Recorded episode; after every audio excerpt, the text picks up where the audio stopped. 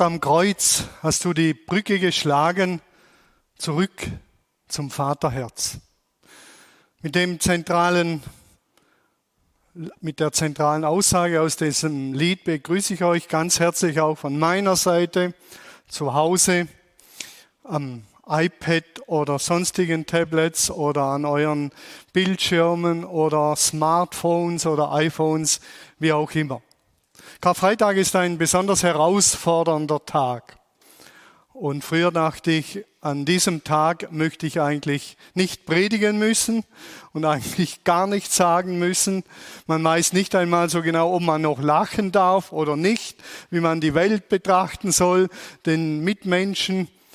Und je länger ich unterwegs bin mit all diesen Fragen, die ich an Karfreitag habe, je länger ich unterwegs bin mit diesen Fragen, umso mehr lebe ich auch in Antworten hinein und ich merke, dass Karfreitag für mich so langsam ein Tag wird, der enorm gehaltvoll daherkommt und der mein Leben mehr und mehr verändert. Karfreitag wird ja eine dramatische Geschichte erzählt, die nicht mehr zu toppen ist. Eine Geschichte, die eine Zeitenwende letztendlich herbeiführt. Und auch dieses Jahr und die letzten Monate hat mich das Beschäftigen mit der Karfreitagsdramatik noch einmal ganz neu berührt. Vor einigen Monaten habe ich ein Buch gelesen, das heißt Das Kreuz mit dem Kreuz. Und es ist wirklich ein Kreuz mit dem Kreuz und das Kreuz von Karfreitag als zentralen Aspekt in der Karfreitagsgeschichte. Wir machen jetzt eine ganz kleine Reise durch die jüdisch-christliche, biblische Tradition von ganz vorne bis fast ganz hinten. Also dieses Buch, die Bibel, beginnen wir ganz vorne und hören ziemlich weit hinten auf. Aber ich werde zwischendrin ein paar Dinge überspringen, sodass wir ein bisschen mehr Verständnis bekommen von Karfreitag, vom Gesamtpaket von Karfreitag. Eine kleine Reise.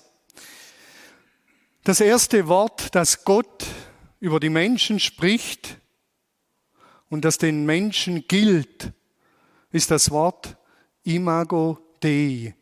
Imago Dei, ihr seht es hier vorne, Ebenbild Gottes, die Erschaffung des Menschen, wie es Michelangelo gemalt hat. Und ihr merkt, der Mensch und Gott, die sind sich auf diesem Bild sehr, sehr ähnlich. Also das erste Wort, das Gott spricht über den Menschen, ist Imago Dei. Und wir lesen im ersten Buch der Bibel, im Buch Genesis, den Ursprüngen sozusagen, dann sprach Gott, nun wollen wir Menschen machen, wir wollen Menschen machen, ein Abbild von uns, das uns ähnlich ist so schuf Gott den Menschen nach seinem Bild. Als Gottes Ebenbild schuf er sie und schuf sie als Mann und als Frau. Mehrmals kommt in diesem kleinen Absatz vor, Gott schuf den Menschen nach seinem Bild, nach seinem Ebenbild schuf er ihn. Eben imago Dei aus dem Lateinischen oder ja, aus dem Griechischen, Icon tu teu, Icon kennen wir auch aus dem Englischen, äh, eine Darstellung, ein Abbild dessen, was der andere eben Gott selber ist. Und dann lesen wir im Buch Genesis, dem zweiten äh, Kapitel, im ersten Buch, Gott der Herr brachte den Menschen in den Garten von Eden.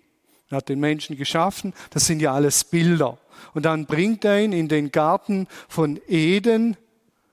Und dann heißt, und er gab ihm die Aufgabe, den Garten zu bearbeiten und zu bewahren, zu bebauen und zu bewahren.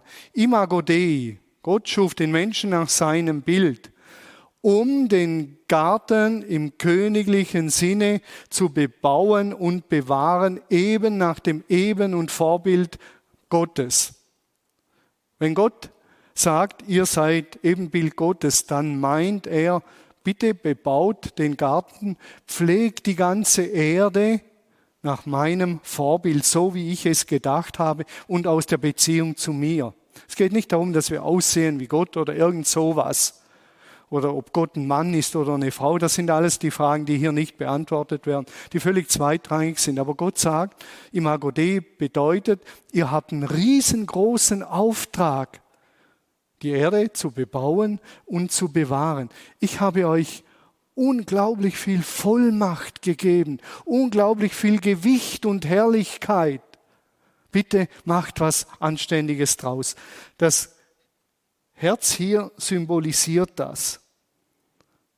Gott und wir vereint miteinander, Menschen nach dem Herzen Gottes.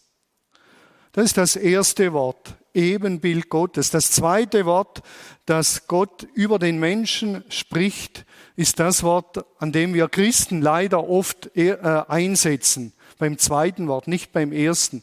Und für Karfreitag ist es wichtig, dass wir am ersten Wort einsetzen. Und das zweite Wort, das Gott dann über den Menschen relativ bald sprechen muss, ist eben Sünder. Im dritten Kapitel des ersten Buches beginnt der Bruch zwischen Gott und dem Menschen.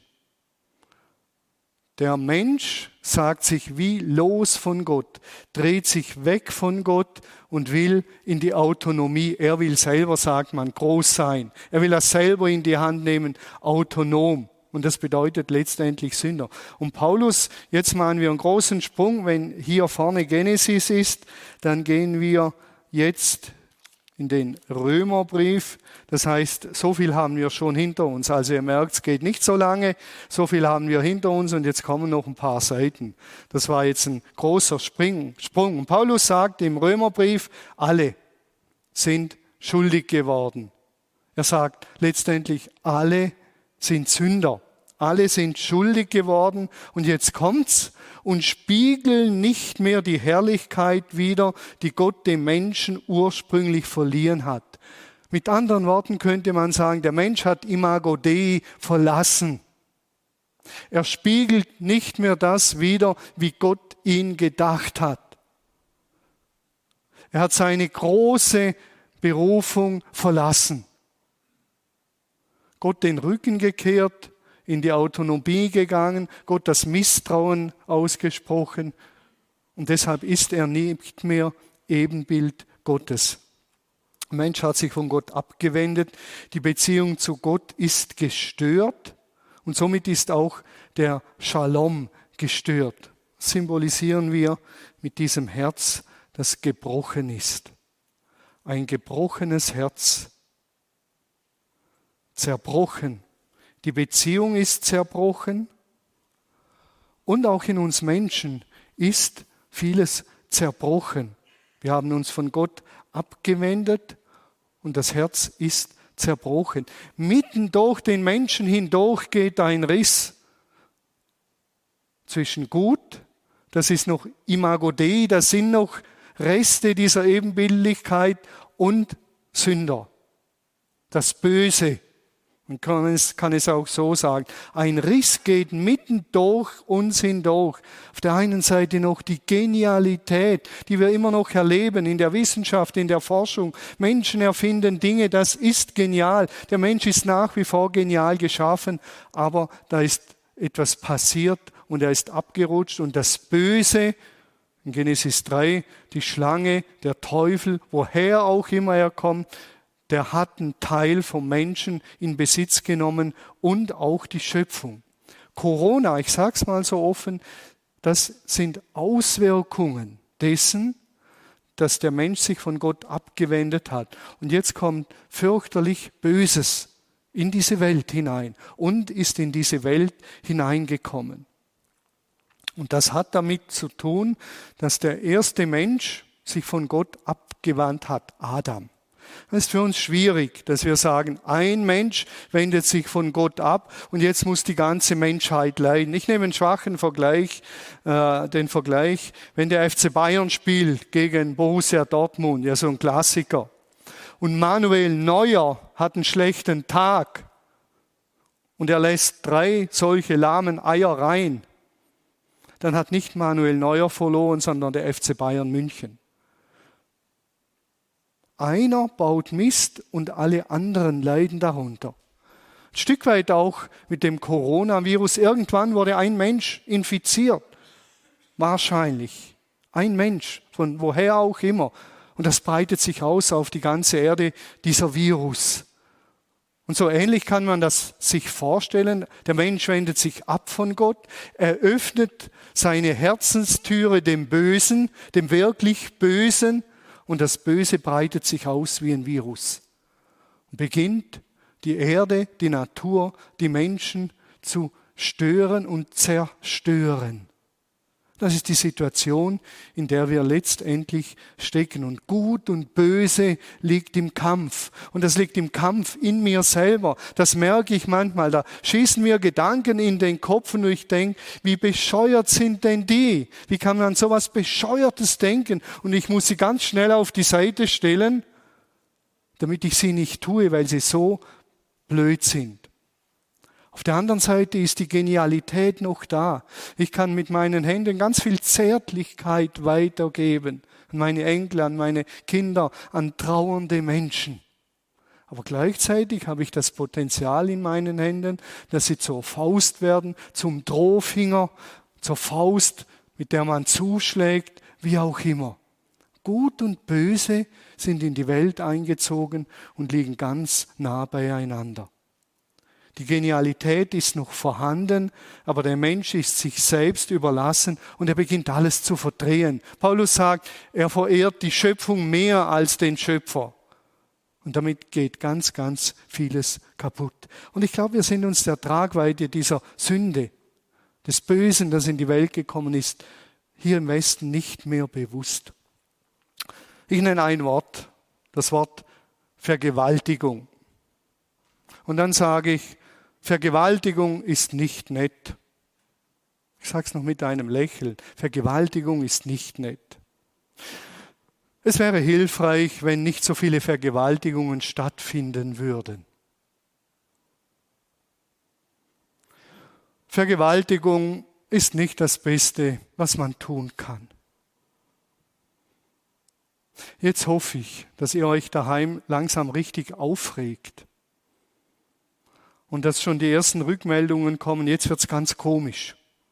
Ich glaube, der spinnt langsam, der Thomas. So redet man nicht über Vergewaltigung.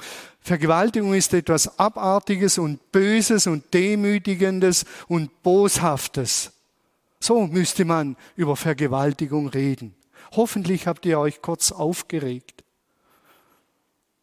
Ich habe Wörter im Zusammenhang mit Vergewaltigung gebraucht, die bringen nicht zum Ausdruck, wie bösartig, demütigend, erniedrigend so etwas ist. Und so ist es ungefähr auch mit Sünde. Wir reden über Sünde und verharmlosen das Ganze. Es gibt Eissorten, die nennen sich die sieben Todsünden, sind Eissorten. Oder Diätsünden, weil ich heute Abend noch irgendwas gegessen habe, was ein bisschen Rippenfett ansetzt, sind Sünden. Oder Milka, die zarteste Versuchung, seit es Schokolade gibt. Und das Ganze wird verharmlost. So, wenn ich eben wie ich über Vergewaltigung geredet habe, über Sünde rede. Sünde ist die ungeschminkte Wahrheit, die ungeschminkte Wahrheit darüber, wie wir alle, jeder von uns, hinter unserem eigentlichen Wesen zurückbleiben, nämlich der Imago Dei. Wir bleiben ganz, ganz weit zurück, jeder, hinter dem, wie Gott uns gedacht hat und wozu er uns berufen hat. Die Erde zu bebauen, zu bewahren, dass sie aufblüht, dass mein Leben, das Leben meines Mitmenschen aufblüht, gelingt und gedeiht und der große Shalom hergestellt ist. Wir alle stören da und dort den Shalom zu uns selber. Der Shalom zu Gott ist gestört, zu Mitmenschen und zur ganzen Schöpfung. Und das Böse hat Einzug gehalten, auch in mein Herz. Und da ist was Bösartiges, ich habe es letzten Sonntag gesagt, gekommen. Und dem sollten wir uns stellen, vor allen Dingen an Karfreitag. Es gibt gute Gründe, starke Wörter zu gebrauchen. Daniel und ich waren bei einem Treffen von Pfarrern und Theologen und da gibt es verschiedene Themen, die wir bewerten sollten, die wichtig sind, um zu bearbeiten. Mission, Bibel, Gemeinde und so weiter und so weiter. Und das Thema Sünde. Und jeder konnte Punkte verteilen. Das Thema Sünde hat null Punkte bekommen. Null. Also kein relevantes Thema. Weder Daniel noch ich, auch wir haben dem Thema Sünde null Punkte gegeben. Und als wir zurückgefahren sind, sind wir beide erschrocken darüber. Hallo? So ein zentrales Thema in der Bibel und wir sagen nicht mehr relevant. Es ist unbequem. Aber wir sollten es in der Schärfe und Bösartigkeit neu in den Blick bekommen, sonst können wir es nicht dementsprechend bekämpfen. Es gibt starke Wörter. Und Sünde heißt Zielverfehlung, kann man es auch übersetzen. Wir leben am Ziel vorbei, das Gott uns gegeben hat, das Gute, Schöne und das Gerechte zu tun und zu fördern. Unsere Welt schreit so laut, da kann keiner mehr sagen, wir leben diesen Shalom, den Gott uns gegeben hat. Wir leben diese Berufung. Ich habe es vergangenen Sonntag gesagt, 100.000 Kriegstote jedes Jahr.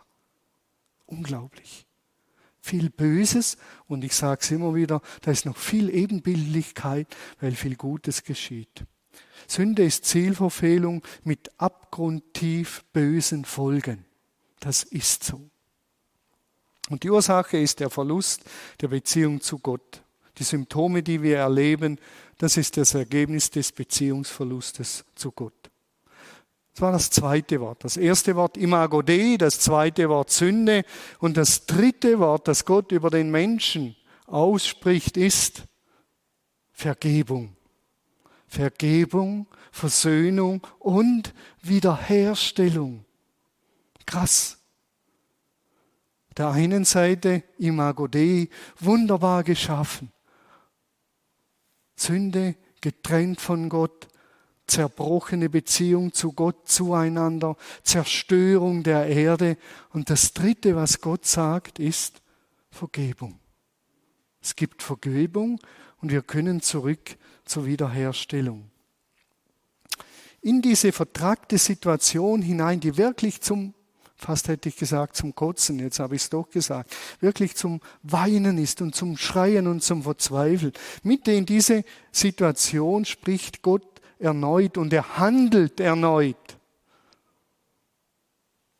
So sehr hat Gott die Welt geliebt, dass er seinen eingeborenen oder einzigartigen monogenes Sohn hergab, damit jeder, der an ihn glaubt, nicht verloren geht, sondern ewiges Leben hat. Das ist das einzige Tattoo, das ich habe. Mehr habe ich nicht, mehr will ich nicht, mehr darf ich nicht wollen. Johannes 3,16. So sehr. Die Antwort Gottes auf unsere Schuld ist Liebe. Unfassbar. So sehr hat Gott die Welt geliebt, dass er seinen einzigartigen Sohn hergab, dass er in Jesus selber Mensch wurde. In Jesus selber Mensch wurde damit jeder, der an ihn glaubt, nicht verloren geht. Und dann sagt er weiter im Vers 17, Gott hat nämlich seinen Sohn nicht zu den Menschen gesandt, um über sie Gericht zu halten, sie zu zerstören, sondern um sie zu retten. Hallo? Was ist das für ein Gott, der uns so wunderbar schafft? Wir zerstören alles und er sagt, ich vergebe euch und schenke Wiederherstellung. Und zwar aus Liebe, weil ich euch so abgöttisch liebe, euch Menschen und meine ganze Schöpfung.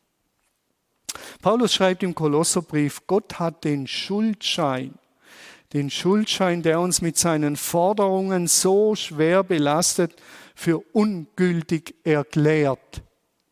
Ja, er hat ihn zusammen mit Jesus ans Kreuz genagelt.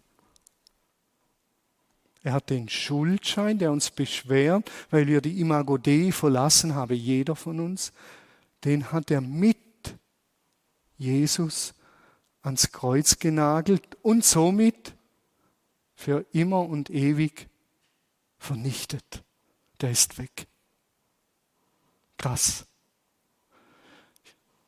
Jesus hat die ganze Schuld, die ganze Schuld und das Böse auf sich genommen. Nicht nur meins, sondern auch das Böse in der Welt. Denn wir lesen weiter in Vers 15 und auf diese Weise, und jetzt wird's voll krass, und auf diese Weise wurden die Mächte und Gewalten entwaffnet und in ihrer Ohnmacht bloßgestellt, als Christus über sie am Kreuz triumphierte. Das ist der Triumph Gottes, dass er sich hingibt in Jesus, töten lässt, das ganze Böse wie aufnimmt. Ist kaum vorstellbar und sich dann töten lässt und damit ist alles tot, weil er es in sich aufgenommen hat. Selbst der Tod ist tot, weil der Tod am Kreuz getötet wurde. Jesus hat den Tod auf sich genommen und ihn somit getötet. Das, was mich vor Gott anklagt, hat er aufgenommen, ans Kreuz getragen und es wurde getötet am Kreuz. Ich weiß, das sind extrem herausfordernde Gedanken, die ich einfach auch nur nachsprechen kann. Aber wer sie bewegt, bei dem werden sie Schönheit und Befreiung bewirken. Das Böse ist entwaffnet, der Tod getötet, persönliche Schuldscheine ans Kreuz genagelt und alle Opferrituale sind beendet. Seit dort gibt es keine Opfer mehr im Judentum. Ende, fertig. Jesus ist das letzte Opfer. Selbst das Opfer wurde geopfert. Ende. Gott will keine Opfer. Das hat er schon immer gesagt. Ein für alle Mal. Die gesamte Wucht der gesamten Boshaftigkeit hat Jesus auf sich genommen und alles wurde ans Kreuz genagelt. Wir haben das Kreuz, das muss ich hier sagen, individualisiert. Wir haben aus dem Kreuz gemacht, dass meine Schuld bezahlt ist. Das ist sehr eng gedacht. Sehr eng gedacht. Denn da ist viel, viel mehr passiert. All das Böse wurde beendet. Alle Ideologien, die uns knechten, alle Gewaltherrscher, alle Modeerscheinungen, die uns knechten und versklaven. All das wurde ans Kreuz genagelt. Und am Ende der Böse selber besiegt durch das, was am Kreuz geschehen ist.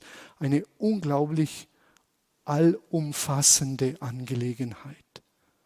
So wie die Imago Dei so gewaltig ist, so gewaltig muss die Erlösung sein, weil wir uns entfernt haben. Und wir dürfen es nicht reduzieren auf meine persönliche Schuld.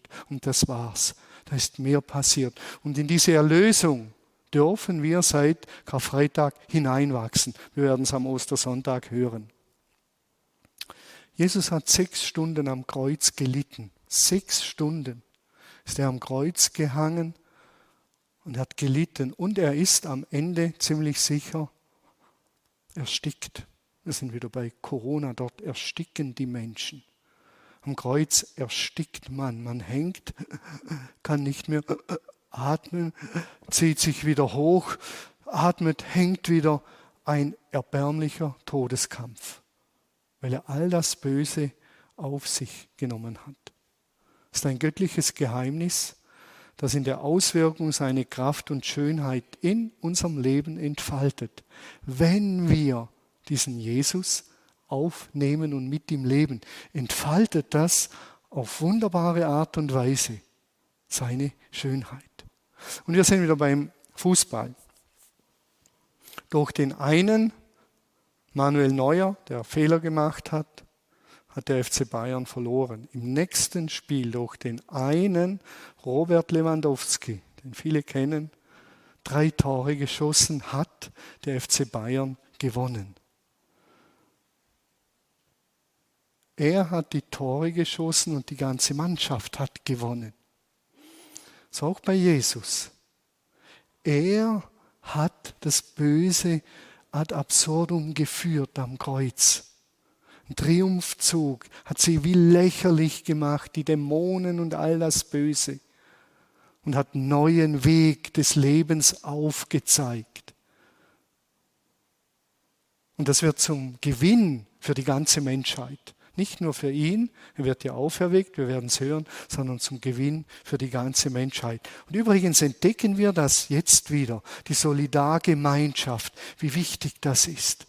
Man sollte einen Impfstoff haben, den ein Mensch vielleicht entwickelt und erfindet. Und dieser Impfstoff hilft allen Menschen. Krass. Der Impfstoff gegen das Böse und die Lieblosigkeit und die Zerstörung dieser Impfstoff ist letztendlich Jesus für eine neue Mitmenschlichkeit, für eine neue Liebe. Wer Jesus aufnimmt, und das geht einfach, einfach sagen, Jesus, komm in mein Leben. Der nimmt diese Erlösung auf und sie wird wirksam werden, wachstümlich in seinem Leben und er wächst wieder in die Imago Dei hinein. Er wird ein neuer Mensch. So sagt die Bibel. Gott rettet durch Jesus nicht nur von etwas, sondern auch zu etwas. Wir sind nicht erlöst von der Sünde, die Sünde ist vergeben, abgehakt, sondern wir sind errettet und erlöst zu etwas.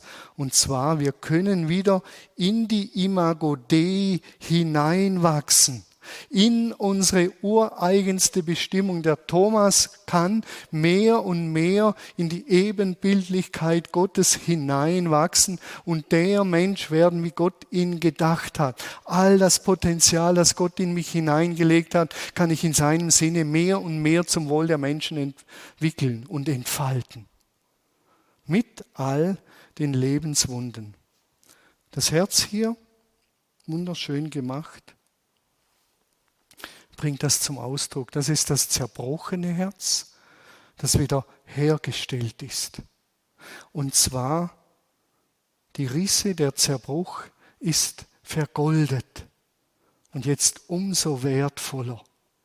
Nicht einfach weg, wir werden es an Ostern hören, die Wundmale von Jesus sind nicht weg, die sind noch da. Thomas will sie sehen, seine Finger hineinlegen und sie sind noch da und sie zeugen von dieser Liebe, die Jesus am Karfreitag uns bewiesen hat. Sie zeugen. Und so dieses Herz. Mein Herz hat viele Wunden. Und zwei ganz große Wunden. Aber die werden zum Segen für viele Menschen. Das merke ich mehr und mehr, weil sie von Jesus geheilt worden sind. Und Jesus weiß, was Schmerz bedeutet. Er weiß, was Tränen bedeutet. Er weiß, was es bedeutet, verzweifelt zu sein. Er weiß es.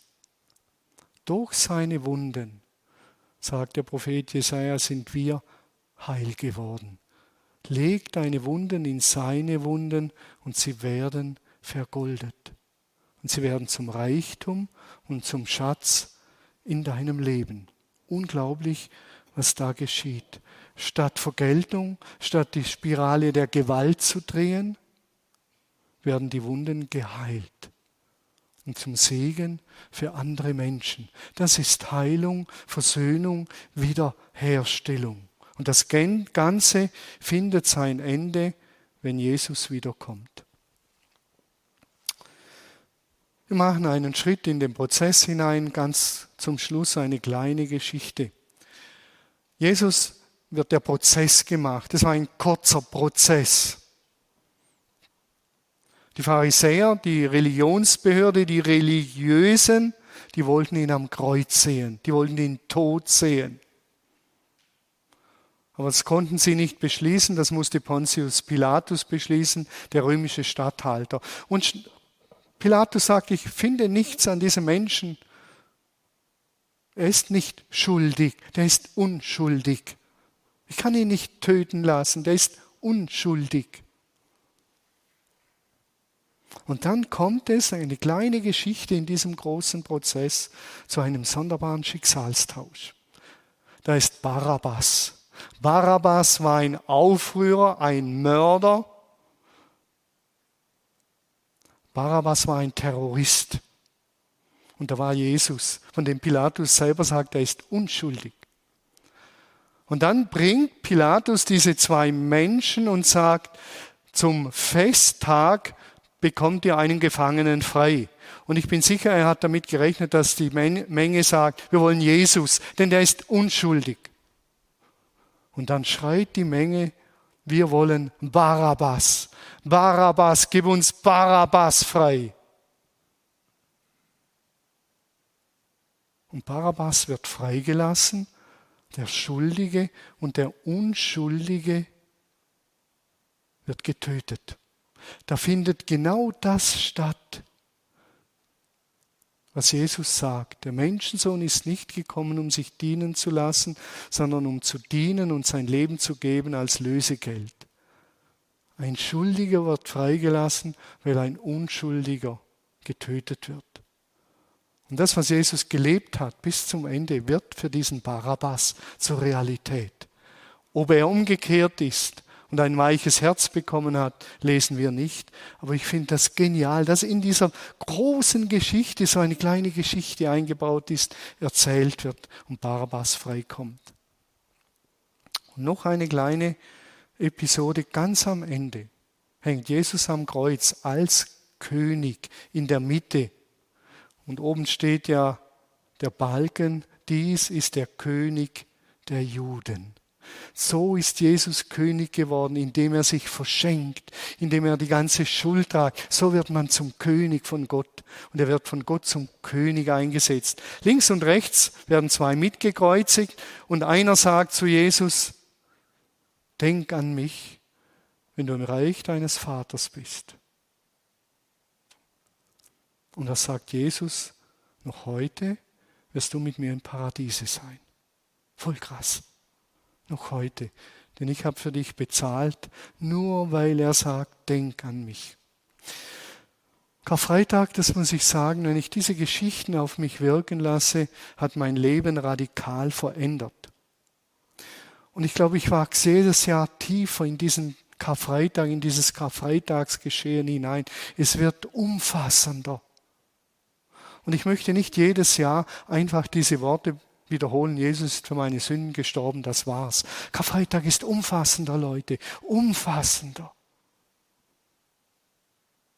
Und wir sollten Lernende bleiben.